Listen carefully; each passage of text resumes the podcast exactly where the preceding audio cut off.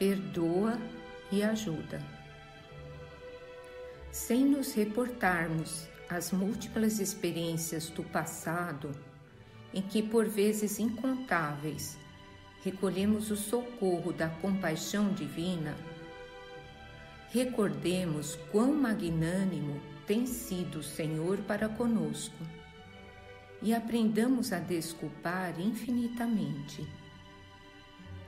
Limitando as tuas lembranças ao acanhado círculo da existência que passa, rememora o pretérito e pergunta a ti mesmo, no silêncio do coração: Quantas vezes nos perdoou o Senhor através do carinho materno nas hesitações e necessidades da infância? Quantas vezes ter-nos-á estendido generosas mãos por intermédio de instrutores benevolentes, na teimosia caprichosa da mocidade? Inventariemos nossas quedas de cada dia, nossas defecções íntimas, nossas ocultas deserções do dever a cumprir. Analisemos as falhas e os prejuízos que provocamos consciente ou inconscientemente na tarefa que fomos chamados a atender.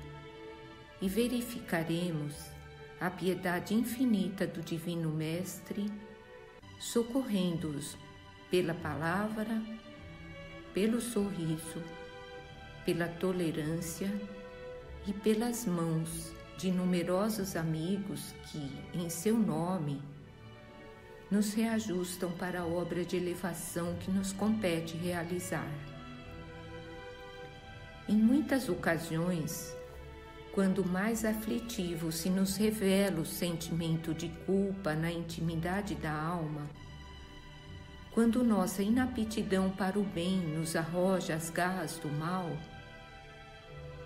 eis que a infinita bondade nos estende um raio de esperança, encorajando-nos a humildade e a diligência para a justa reparação.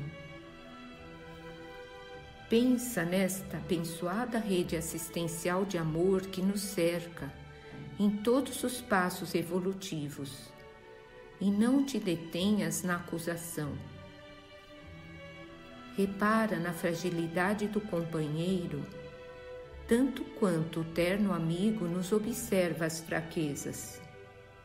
E guarda o respeitoso silêncio da fraternidade bem vivida onde não possas abrir o coração ao estímulo sincero.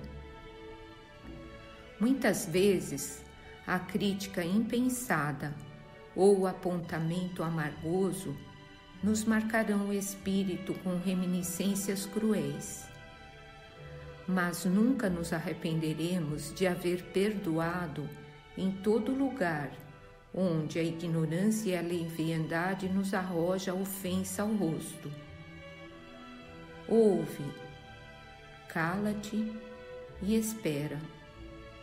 Mas espera, desculpando o mal e fazendo o bem que possas, porque acima de nós reina a justiça indefectível e soberana, que a nosso respeito e a respeito de nossos irmãos se expressará insuperável e certa no momento oportuno. Emmanuel, do livro Abençoa Sempre.